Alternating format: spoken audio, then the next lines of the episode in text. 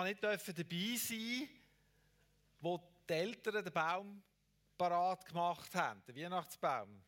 Da der Besen, der in der Stube steht. Und ich musste in meinem Zimmer sein und ich bin fast vergitzelt. Und irgendwann sind sie mich dann holen und dann hat der Tannenbaum brennt, respektive Kerzli, haben brennt am Tannenbaum und ich bin in die Stube reingekommen und neben oder hinter dem Tannenbaum ist ein Engel gestanden. Ein wahrhaftiger Engel. Ich habe nicht gemerkt, dass es ein Nachbarmädchen ist, das sich verkleidet hat. Aber in dem Moment bin ich so erfüllt weil für mich Weihnachten gekommen ist und ein Engel für mich da war. Ich bin so erfüllt weil ich mich, weil ich so mich wertgeschätzt gefühlt habe. Ich weiß nicht, wie man das sagt. Ich bin so einfach ausgefüllt von dem Moment, ein Engel steht bei uns in der Stube. Und hey, ich habe ich hab das, das Mädchen nicht erkannt, obwohl ich es kennt habe. Es war einfach ein bisschen älter als ich. Aber ich habe es nicht gecheckt, bis zuletzt nicht gecheckt. Ich bin nicht verwacht aus dem Moment heraus, wo mich so ausgefüllt hat. Und wir feiern ja heute erst Advent und es ist heute vor, Claudia hat es gesagt, was Advent bedeutet. Und wir bereiten uns vor auf die Weihnachten. Und Weihnachten steht für das, dass Gott seinen Sohn in die Welt geschickt hat, weil er uns so sehr liebt. Und weil, er uns da, weil wir uns so fest an die Botschaft auch gewöhnt haben, dass er uns liebt. Darum ich es uns heute Morgen in Erinnerung rufen. Er liebt uns wirklich. Und vielleicht sind wir uns ja einig dort, dass wir einstimmen in das, wenn ich sage, die Liebe macht eigentlich das Leben erst lebenswert. Einverstanden? Und vielleicht sind wir auch noch mit mir einig, wenn ich sage, ohne Liebe hat sich die Menschheit vermutlich schon längstens selber ausgerottet. Wenn nicht irgendetwas von Liebe auf dem Planeten würde, hätten wir uns schon längstens selber alle umgebracht, gegenseitig. Die Liebe ist etwas, und ich glaube, da sind wir uns auch noch einig, wo man nicht befehlen kann. Ich kann euch nicht befehlen, ihr müsst mich lieben. Obwohl, das wäre noch biblisch. Also, kommt mir jetzt Verse sind, liebet eure Feinde, aber da bin ich ja nicht hoffe es wenigstens. Aber ich kann Liebe nicht befehlen. Und ich kann nicht Druck aufsetzen, dass ihr mehr liebt oder dass wir mehr lieben. kann ich kann schon sagen, ich kann ein schlechtes Gewissen machen euch. Ich kann moralisch werden und uns daran unsere Pflichten erinnern. Aber ich kann nicht befehlen, dass ihr oder wir einander mehr gern haben. Ich kann nicht befehlen, dass wir Jesus oder Gott mehr gern haben. Und weißt du, was, was, ganz eindrücklich ist, dass er es auch nicht kann befehlen kann, dass du ihn mehr liebst. Liebe ist etwas, was du nur kannst verschenken kannst. Liebe kannst du jemandem geben. Liebe kannst du einfach geben. Und wenn du heute Morgen da bist, überleg dir doch mal, oder auch im Livestream, überleg dir doch mal, wirst du geliebt? Von irgendjemandem. Und wenn du sagst ja, dann weißt du, dass das grösste Geschenk bekommen hast, überhaupt möglich ist. Jemand liebt dich. Weil du kannst es nicht fordern, du kannst es nicht kaufen, du kannst es nicht erwirtschaften. Du kannst es einfach dankbar in Empfang nehmen, wenn jemand da ist, der dich gern hat und wo du spürst, der liebt dich. Und das, ihr Lieben, sollte etwas machen mit unserem Herz. Und ich habe manchmal das Gefühl, dass es eben nicht so viel macht mit unserem Herz. Weil uns Frustration und Enttäuschungen oder sonst irgendetwas im Weg steht. Ich habe manchmal das Gefühl, Unsere Leben sind so beschwert von den alltäglichen Sachen, von den alltäglichen, vom alltäglichen Chaos oder von den alltäglichen Schwierigkeiten. Ähm, es ist so viel Hektik in unserem Alltag.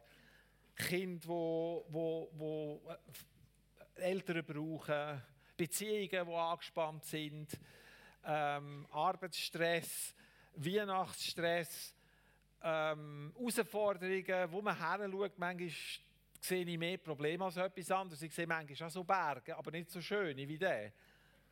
Ich sehe manchmal Berge von nur Problemen. Und in diesem Moment vergesse ich, dass es Menschen gibt, die mich lieben. Dass es jemanden gibt, der mich liebt. In diesem Moment bin ich so beschäftigt mit, mit, mit irgendwie äh, mich verarbeiten, dass ich mit all dem Zeug Schlag komme, mit irgendwelchen Lösungen suchen, mit neuem Frust rauslassen oder mit neuem, weiß auch nicht was. Und es gibt jemanden, der mich liebt. Jupp. Es gibt jemanden, der mich liebt. Und jemanden, der dafür kämpft, sich permanent auf mich zuzubewegen. Jemand, der versucht, in dem Chaos, wo ich manchmal drin bin, zu mir zu kommen und mir zu sagen, hey, schau auf mich, komm zu mir, komm mit mir. Und es ist so ein Geschenk, dass du und ich, dass wir geliebt werden. Es ist so ein Geschenk, dass wir jeden Tag von unserem Leben dürfen am Morgen aufstehen und wissen, er ist schon da. Und er liebt uns. Es ist so ein Geschenk zu wissen, dass seine Liebe sich nie ändert in unserem Leben. Klar, jetzt denkt ihr vielleicht, ja, das ist jetzt auch nicht gerade die neueste Botschaft, da wissen wir schon lange, wir könnten mal etwas Neues bringen. Heute sind wir so ernst, ich weiß nicht, mir denkt es ist so. Was ist auch los? Lasst uns nicht so ernst sein, auch wenn es hier kalt ist. Freuen wir uns daran, dass uns jemand liebt. Freuen wir uns daran, dass Jesus uns liebt. Freuen wir uns daran, wenn wir Menschen an unserer Seite haben, die uns lieben. Freuen wir uns doch an dem und richten unser Leben auf die Liebe aus und auf das aus und nicht auf die Nöte und die Sorgen, die Unstimmigkeiten und weiss ich nicht, auf was alles noch, dass man heranschauen kann. Freuen wir uns an dem, dass Jesus da ist und schauen wir nicht auf die Sachen, die noch nicht so sind in unserem Leben, wie sie sollten oder wetten sein. Es ist einfach so, schaut, ich kann euch nichts anderes erzählen. Wir leben in einem Leben drin, zwischen noch, wo, wo etwas ist, aber auch noch nicht ist. Wir leben in einer Spannung drin, wo wir Gottes Wirken erleben und auf der anderen Seite warten wir noch darauf, dass er eingreift. Wir leben in einem Leben drin, wo Krankheit und Not uns täglich umgibt. Obwohl wir sämtliche Verheißungen vom Himmel haben. Und das heisst nicht, wenn wir in solchen Umständen sind, dass da, wo er sagt, erstens nicht wahr ist. Es bedeutet nicht, dass du einfach verkehrt bist, weil du noch zu wenig gut bist. Und es ist nicht, dass er dich straft, weil du irgendwie zu viel Sünde in deinem Leben gehabt hast und jetzt Konsequenzen von dem musst tragen, dass er halt jetzt nicht eingreift in deinem Leben und nichts da macht. Und die anderen erleben Gott rundum, nur du nicht. Das stimmt alles nicht. Schau, wo die Israeliten die Mauer Jericho, nicht Jericho, Jerusalem aufgebaut haben und nachher ein Fest gefeiert haben und der Nehemia und der Esra vor das Volk gestanden sind, haben sie den Leuten müssen sagen, so und jetzt freut euch mal. Sie haben wirklich von oben ab die Freude befallen, weil die haben Angst und Zittern gehabt, weil die Finder rundum sind stark und mächtig waren. Und sie sind nur wenig Volk in dieser Stadt. Also die Stadt war viel zu gross für die paar Nasen, die dort drin sind. Und dann sagt der Nehemia, sagt, die Freude am Herr ist unsere Stärke. Die Freude am Herr ist unsere Kraft. Die Freude am Herr ist unsere Zukunft. Nichts kann dich von seiner Liebe trennen. Und gerade in dieser Weihnachtszeit, gerade dann, wenn, wenn wir uns eigentlich vorbereiten für das, dass der Retter geboren worden ist und für das, dass der Retter eines Tages wiederkommt. Eigentlich dann, wenn das ganze Jahr durch gelaufen ist und wir gegen Ende Jahr gehen und dann die Freude am höchsten sind, sollte sein und die Liebe am ausstrahlendsten sollte sein, ist das für die meisten Leute eine dunkle Zeit. Nicht nur vom Wetter her, sondern in ihren Herzen. Das ist doch so verkehrt, oder nicht?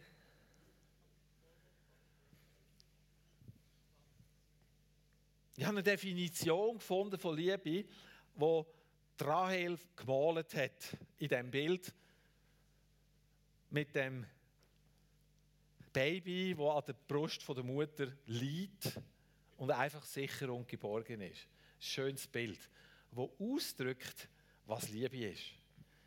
Wir werden mit euch lesen 1. Korinther 13. Ihr kennt die Verse sicher. Gut.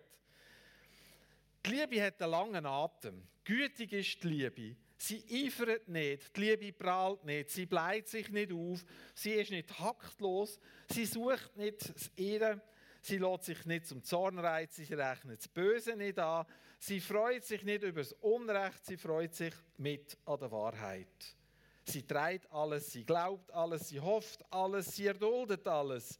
Die Liebe kommt niemals zu Fall. Prophetische Gaben, sie werden zunichte werden. Da hören Propheten sicher nicht gern. Ähm, Zungenreden, sie werden aufhören. Erkenntnis, sie wird zunichte werden. Tönt so schlimm, oder? Zunichte. Aber die Liebe wird nie aufhören. Und jetzt habe ich das immer gelesen, die Verse immer so gelesen, das wäre das Ideal der Liebe, das es gilt anzustreben.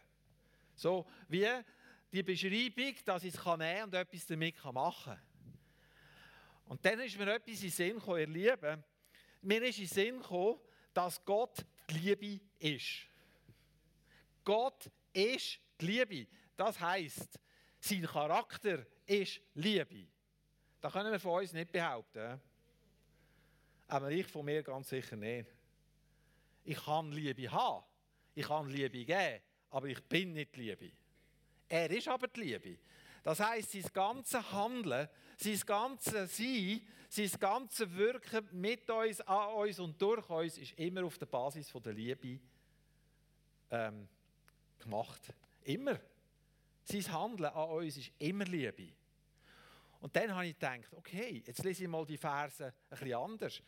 Und das war für mich wie eine kleine Offenbarung, wenn ich diese Verse lese, dass er da ist dass er da ist, wenn ich lese, er, ist, er hat einen langen Atem. Er ist gütig. Seine Liebe, er prahlt nicht, er bleibt sich nicht auf, er ist nicht taktlos und er sucht nicht seinen Vorteil. Er lässt sich nicht zum Zorn reizen. Er rechnet das Böse nicht an.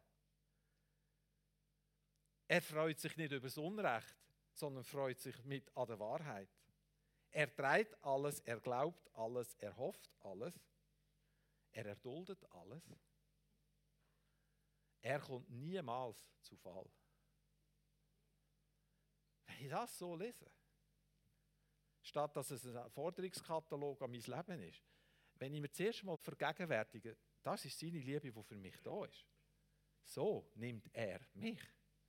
Wisst ihr, was mit mir passiert? Ach, ich kann ausschnaufen. Weil ich weiß, ich werde geliebt.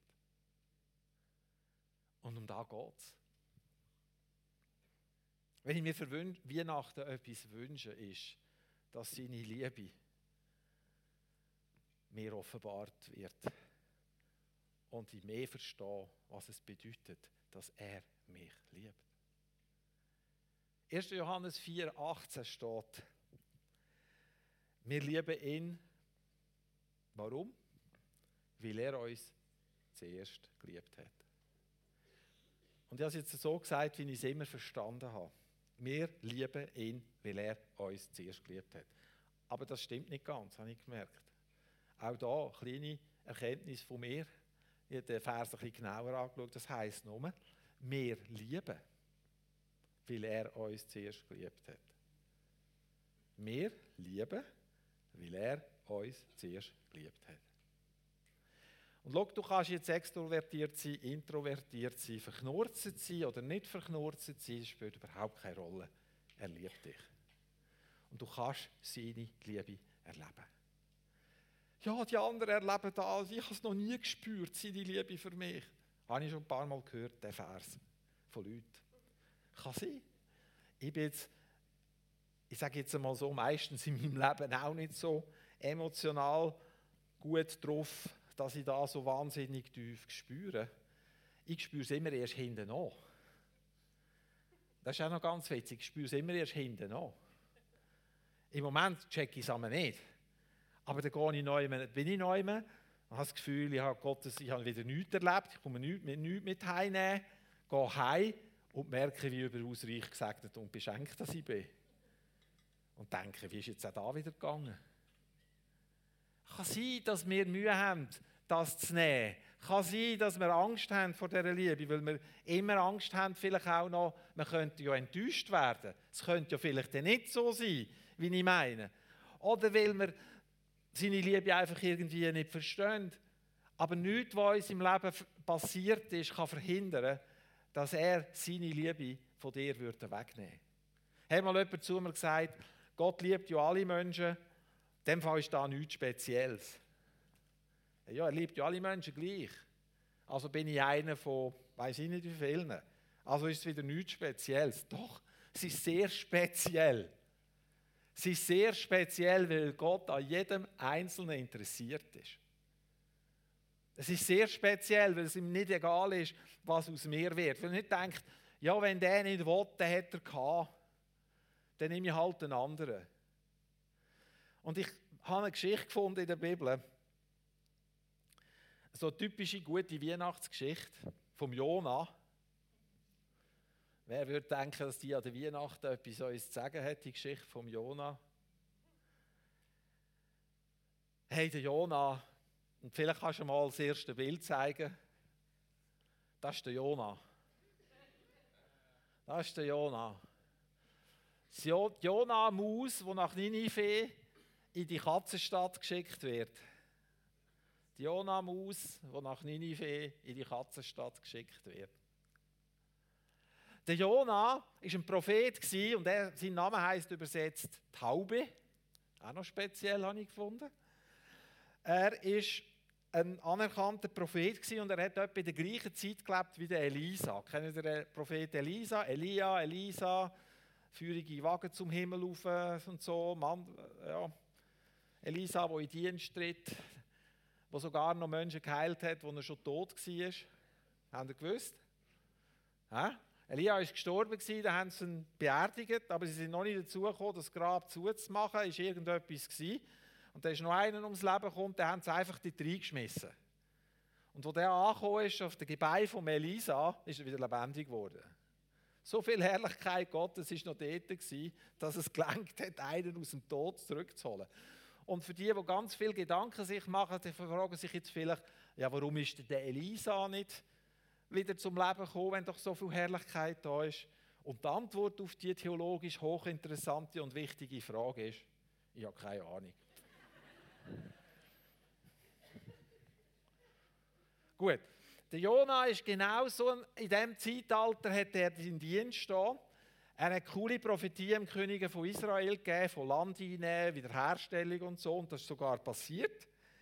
Also der hat wirklich etwas zu sagen gehabt, dem Mann. Und jetzt kommt er einen Auftrag über und der sagt, Gott, gang nach Ninive, die große Stadt, ruf gegen sie aus, denn ihre Bosheit ist vor mir aufgestiegen. Jetzt müssen wir wissen, Ninive war die Hauptstadt von, den Assyrern und das Assyrische Reich war ein Grossreich. Ninive ist im heutigen Irak. Die Stadtmauer von Ninive, die man ausgraben hat, ist, wenn man so rund den Umfang ist, 10 Kilometer von dieser Stadtmauer. Und Ninive war wirklich eine Weltstadt. Wenn man sie jetzt auf heute adaptieren müsste. Es war eine Weltstadt. Und die Assyrer sind bekannt, gewesen, dass sie mit ihren Finden nicht sehr zimperlich umgegangen sind und sie sind permanente Bedrohung für alle Länder rundherum. Kennen wir das aus der heutigen Zeit? Haben wir so Länder auf unserem Planeten, die eine Bedrohung sind, rundherum, und wo man Angst hat vorne und wo man sich, wo man nichts zu tun hat mit denen, wo man schlecht denkt über die. Genau das hat Jona auch gemacht. Er hat sehr schlecht gedacht über die Menschen. Und wo Gott ihm den Auftrag gegeben hat, hat er für sich selber, red du nur, ich hau es ab nach Tarsis. Auf keinen Fall gehe ich nach Ninive. Da hat er Gott gegenüber nicht gesagt. Er hat es einfach zur Kenntnis genommen und hat, gemacht, hat gedacht, weit vom Geschütz gibt alte Krieger. Ich hau es jetzt ab. Und er ist nach Jaffo gegangen, Hafenstadt am Mittelmeer in Israel, hat ein Schiff gesucht, das nach Tarsis fährt. Und für die, die wissen, wo Tarsis ist, Tarsis in, äh, also der Küste in Spanien, im Westen von Israel aus gesehen.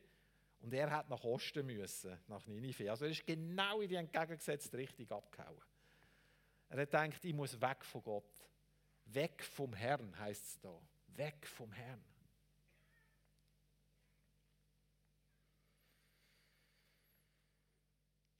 Verstehen wir den Jona? Verstehen wir, warum das er das gemacht hat? In seinem Herz war auch Verachtung, weil die Leute, die haben Böses da. So viel Böses, dass er zum Himmel aufgestiegen ist. So viel Böses, dass Gott ihnen etwas androht. So viel Böses, dass er denkt, ganz sicher gehe ich nicht dorthin. Die werden abgehackt, ich bin noch nicht recht bei denen, haben sie mich schon erledigt. Und er hat gedacht, die verdienen es gar nicht, dass Gott ihnen vergibt. Die verdienen es nicht.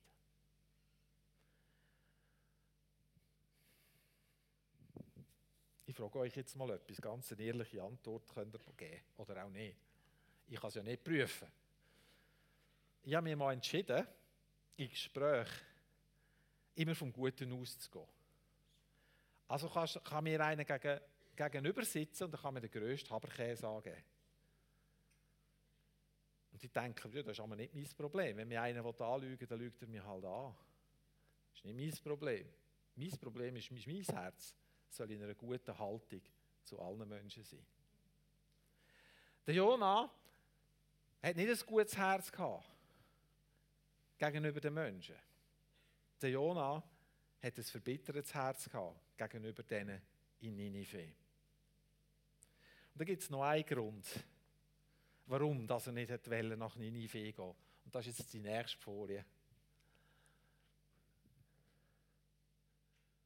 Das ist wieder der Jona. Er betet. Ach Herr, sagt er, ist es eben nicht meine Rede gewesen, als ich noch in meiner Heimat war. Darum bin ich doch nach Tarschisch geflohen. Denn ich habe ja gewusst, dass du ein gnädiger und ein barmherziger Gott bist, langmütig und reich an Gnade und einem, wo das Unheil leid tut. Boah. Boah. Der ist, der Kerl hat nicht nach Ninive, weil er gewusst hat, wer Gott ist. Und dass Gott könnte den Menschen vergeben. Darum hat er nicht gehen. Jetzt überlegt er das mal. Was hat der für ein Herz mitgebracht? Was hat der für einen abgrundtiefen Abgrund in seinem Herz gehabt? Er hat nicht wollen, dass die gerettet werden. Er hat wollen, dass die Stadt vernichtet wird. Und es war ihm egal, wenn Gott die Stadt hat retten. Er hat es nicht wollen. Seine Verletzungen in seinem Herz, sein Nationalstolz als zum Volk der Auserwählten zu gehören, hat verhindert, dass er Erbarmen hat können spüren für verlorene Menschen. Und wie würdet ihr jetzt, wenn ihr jetzt Gott wäret, das wäre jetzt interessant, wie würden wir jetzt mit, dem, mit ihm umgehen? Was würden wir mit so einem Prophet anstellen? Ich glaube, ich würde ihn zurück in die Prophetenschule schicken und das kleine einmal eins lehren von den Propheten. Ich würde ihm, glaube ich, sämtliche Autorität absprechen. Ich würde sagen, Jona, also mit dieser Note gehst du durch. So geht das nicht. Entweder tust du jetzt recht oder ich schließe dich aus. Und irgend so etwas, oder? Was macht Gott? Er wird vom Fisch gefressen.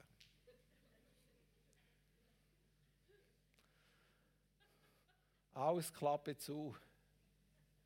Vom Fisch verschlungen. Auch gut, oder? Auch eine Lösung. Das Problem war einfach, der Jonah war nicht tot. Ist, der Fisch hat ihn ganz abgeschluckt. Und jetzt stell dir doch einmal das vor. Du hockst da im Fischbauch. Duftet wahnsinnig angenehm rundherum. Sehr viel Licht da. So in diesen Verdauungssäften rumschwimmst und sie so langsam in deine Einzelteile auflöst. Drei Tage dort drin. Drei Tage. Das ist wie gestorben, du, das ist wie beerdigt. Und was macht der Jonah dort? Er betet und sagt, okay Gott, ich will dir meine Gelübde erfüllen. Und wisst ihr was? Gott lost auf das Gebet vom Jona und lässt den Fisch, den Jona, an Land speuen. Über und über glitschig, klebrig, nass durch. So, jetzt bin ich am Strand, ich muss mich jetzt zuerst mal erholen. Ich weiß nicht, ob ich noch einen Schritt laufen könnte. Und der Jona macht sich auf und er folgt das mal und geht auf Ninive. Aber wisst ihr was, was ich festgestellt habe, wenn ich die Geschichte zu Ende lese? Sein Herz hat sich immer noch nicht geändert. Er geht missmutig in die Stadt. Nach einem Fußmarsch von über 1000 Kilometern. Wer ist schon mal 1000 Kilometer zu Fuß gegangen? Gut, ich auch nicht. Ich habe das Flugzeug genommen, aber im Jona hat das Fahrgeld gefehlt. Er kommt auf Ninive, geht einen Tag in die Stadt rein. Das heisst, man hat drei Tage gebraucht, um sie durchlaufen. Er geht eine Tagesreise drin rein. Und dann fährt er an predigen. Und jetzt jubelt das Herz von jedem Evangelist und von jedem. Hirt. Er kommt und sagt, ich werde euch frohe Botschaften können, euch ist heute Weihnachten geworden. Wäre cool, oder? So stellen wir uns da vor. Was hat der Jonah gemacht? Er ist hergestanden und gesagt, noch 40 Tage und Ninive ist ein Trümmerhaufen. Noch 40 Tage und Ninive ist ein Trümmerhaufen. Coole Botschaft, oder? Und damit mit einem missmutigen Herz, also diese Botschaft hat er von ganzem Herzen predigt, das kann ich euch sagen.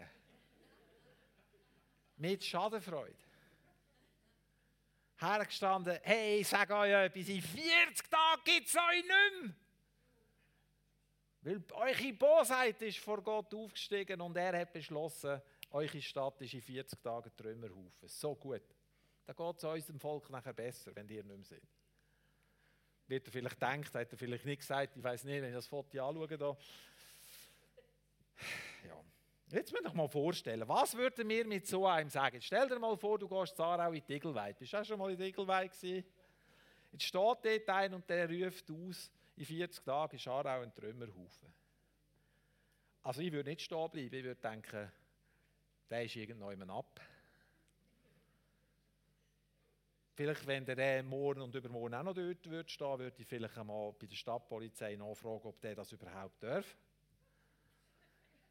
Und vielleicht würde die Polizei einmal kommen einen Platzverweis geben. Könnte ja auch sein. Oder? Wir würden denken, der ist nicht ganz putzt. Was ist das für eine Botschaft? Ihr Lieben, diese Botschaft und diese Geschichte, die erschüttert meine Vorstellungen aufs Gröbste. Weil sie mir einen Gott zeigt, der so völlig anders ist als meine Konzept.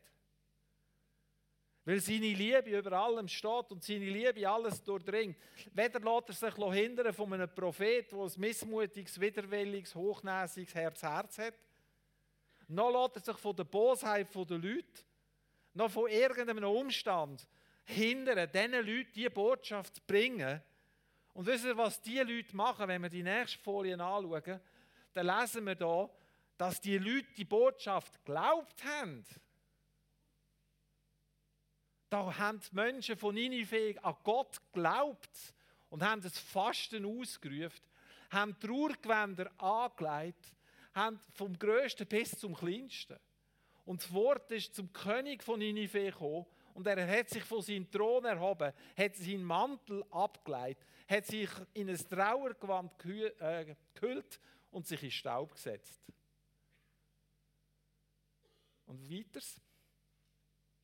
Und er ließ, hat in Ninive ausrufen lassen und hat gesagt, auf Befehl vom König und seinen Grossen, Mensch und Tier, Rind und Schaf, sollen nichts zu sich nehmen, sie sollen nicht weiden und kein Wasser trinken. Und die nächste. Und sie sollen sich in Trauergewänder hüllen, Mensch und Tier, und mit Inbrunst zu Gott rufen. Und sie sollen sich abkehren an jeden von seinem bösen Weg und von der Gewalt an ihren Händen. Und er sagt dann noch, wer weiß, Gott könnte umkehren, es könnte ihm leid tun und er könnte sich abkehren von seinem glühenden Zorn. Dann gehen wir nicht zugrunde. Und ihr Lieben, da, er mich. Weißt du, das Alte Testament ist voll von Aufrufen von Gott an sein Volk, sie sollen Buß tun und umkehren. Und meistens haben sie es nicht gemacht. Die meisten Propheten haben vergeben geredet. Die meisten Propheten haben, haben die Botschaft gebracht und das Volk hat nicht umgekehrt.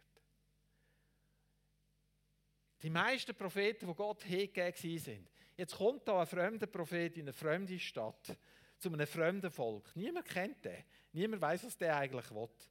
Der erzählt etwas von noch 40 Tagen. Und vom Größten bis zum Kleinsten tun sie Buß und kehren um. Hey, Leute, das ist die größte Erweckung, die es je gegeben hat. Kein Evangelist versteht diese Botschaft. Weil wenn wir so auf die Straße gehen, denken die Leute, wir sind über. Gott rührt alles über den Haufen, damit seine Liebe die Herzen erreicht. Gott braucht einen missmutigen Prophet für diese Botschaft. Und der hat sich kein bisschen gefreut, dass er so viel Erfolg hat. Unvorstellbar. Und wisst ihr, was ich den Gipfel vom Nussbaum finde? Die modernen sogenannten modernen Bibelforscher sagen, ja, das ist einfach eine schöne Geschichte. Das ist nie passiert.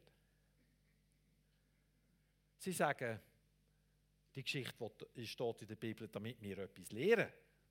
ist eine Allegorie. Ein Beispiel für etwas.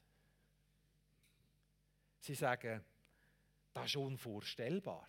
Es ist nicht vorstellbar, dass jemand von einem Fisch gefressen wird und wieder ausgespuckt wird.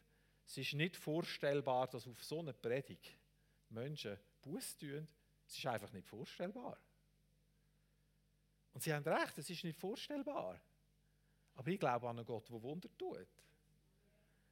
Und wenn Jesus im Neuen Testament sich auf diese Bibelstelle bezieht, und das macht er, glaubt Jesus auch daran. Sonst würde da nicht im Neuen Testament stehen. Und wenn Jesus an das glaubt, glaube ich auch daran. Unser Gott ist so viel größer, ihr Lieben.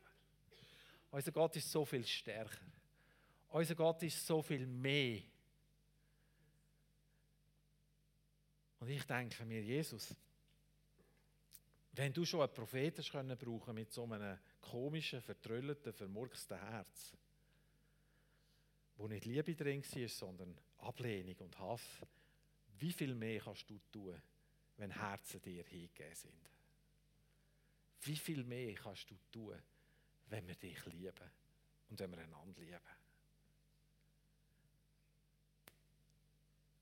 Ich glaube, es ist heute Morgen wirklich ein Punkt, wo wir können schon kommen wo ich den Faden aufnehmen von der Claudia, wo sie gegangen ist gegen, angegangen ist gegen Enttäuschungen, gegen Frustrationen, gegen Sachen, die, die zwischen ihnen stehen.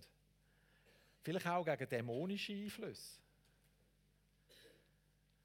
Und ich glaube, es geht heute Morgen darum, dass wir unsere Herzen prüfen und weiche Herzen ihm entgegenhalten. Und wenn sie Verhärtungen haben, wenn sie gefüllt sind mit Enttäuschungen, dass wir die Enttäuschungen ihm ablegen und ihm geben. Schau, wo Jesus, und Jesus sagt das in diesem Zusammenhang, eben darum sage ich es auch, in Matthäus 12, 40 steht, dass Jesus, genau da haben wir es, denn wie Jona im Bauch des Fisches war, drei Tage und drei Nächte, so wird der Menschensohn im Schoß der Erde sein, drei Tage und drei Nächte. Die Männer Ninives werden im Gericht aufstehen gegen dieses Geschlecht und es verurteilen, denn sie sind auf die Predigt des Jona hin umgekehrt. Und hier, hier ist mehr als Jona. Jesus hat einen Mann geheilt, der von einem Dämon besetzt war. Und darum nehme ich das Wort jetzt auch gerade so konkret ins Mund. Jesus hat einen Mann geheilt, der von einem Dämon besetzt war, der stau, äh, taub und stumm war. Und das ist eines der messianischen Wunder, wo die Juden sagen, wenn solche Wunder anfangen geschehen, dann wissen wir, der, der die tut, ist der Messias. Jesus hat den geheilt in einem Augenblick. Die Menschen, die rundherum waren, haben gesagt, könnte es sein, dass das der Sohn Davids ist. Und dann sind die Pharisäer gekommen und haben das Sömli, das gerade so am Wachsen war, ausgerissen und gesagt, nein, nein, er ist der Oberste der Dämonen. Und er treibt Dämonen mit Dämonen aus.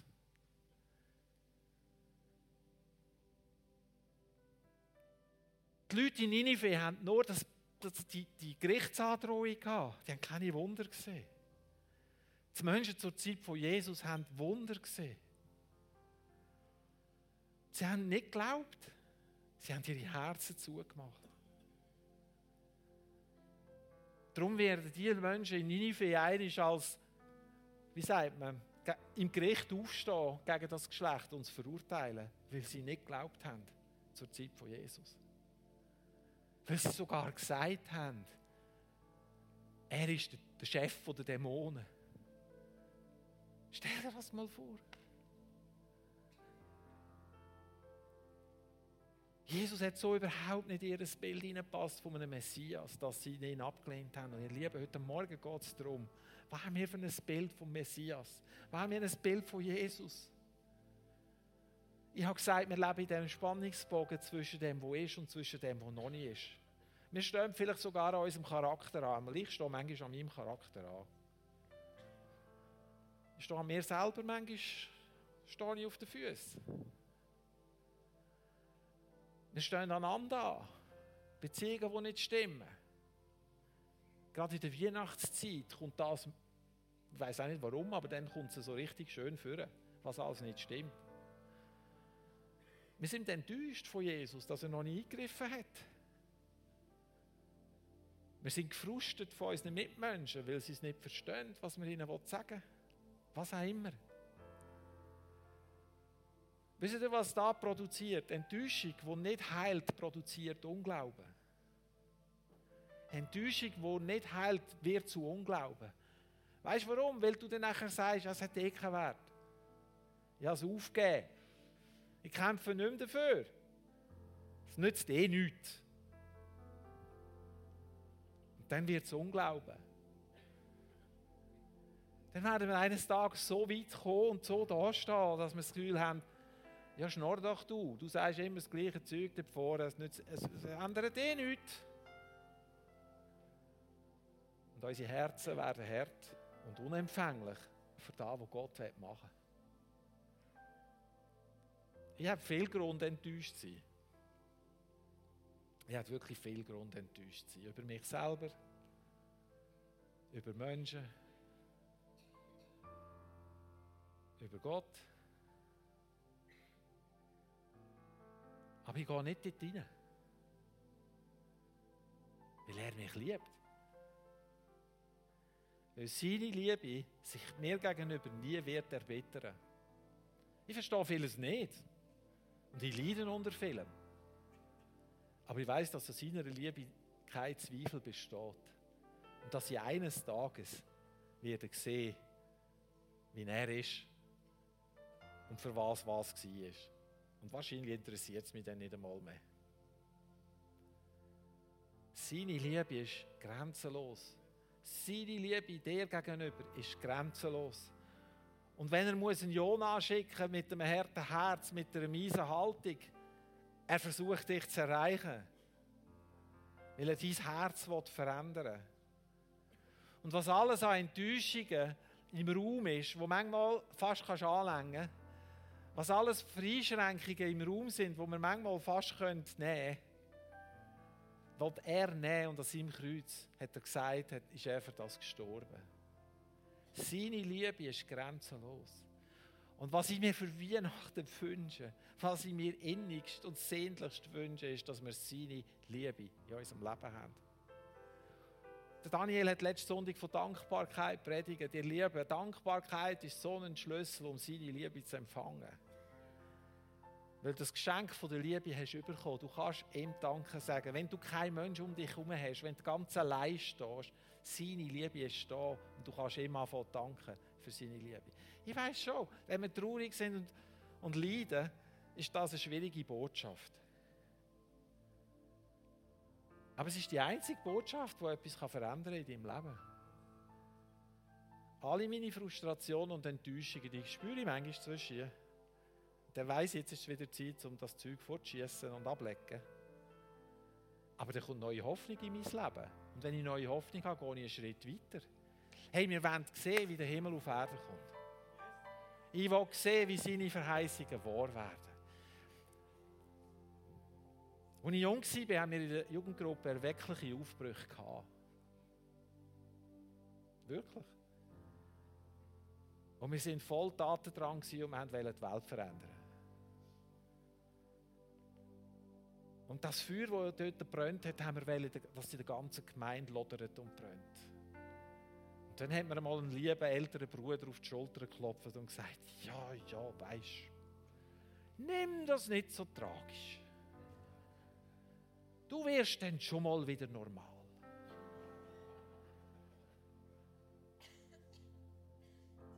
Ich bin nicht normal geworden. Lasst uns nicht normal sein. Lasst uns einander in der Liebe anstacheln. Lasst uns mit dem Feuer immer wieder herausfordern, dass Jesus lebt und die Menschen liebt. Dass die Liebe alles überwindet. Nicht so, wie wir denken manchmal, aber sie überwindet. Ich muss es nicht verstehen. Ich muss nicht für alles eine Antwort und eine Lösung haben. Aber ich will den einen, der mich liebt, den will ich umarmen. Wir lieben, weil er uns liebt. Und ich lade noch ein, wenn wir jetzt einfach noch Zeit haben, der Simon da für Tschüss, schönen Sonntag. Bin ich so langweilig, dass du schon musst gehen? Nein. Also, dann darfst du gerne wieder absitzen, Simon. Ah, ja, ja, das WC darfst. Ja, alles gut. Danke, gleichfalls du auch. ja, ja.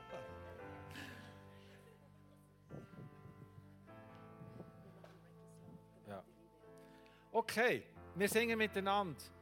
Reckless Love. Gewagte Liebe. Und ich lade euch ein, dass ihr aufsteht, dort wo ihr seid, ob sichtbar oder unsichtbar, aufsteht.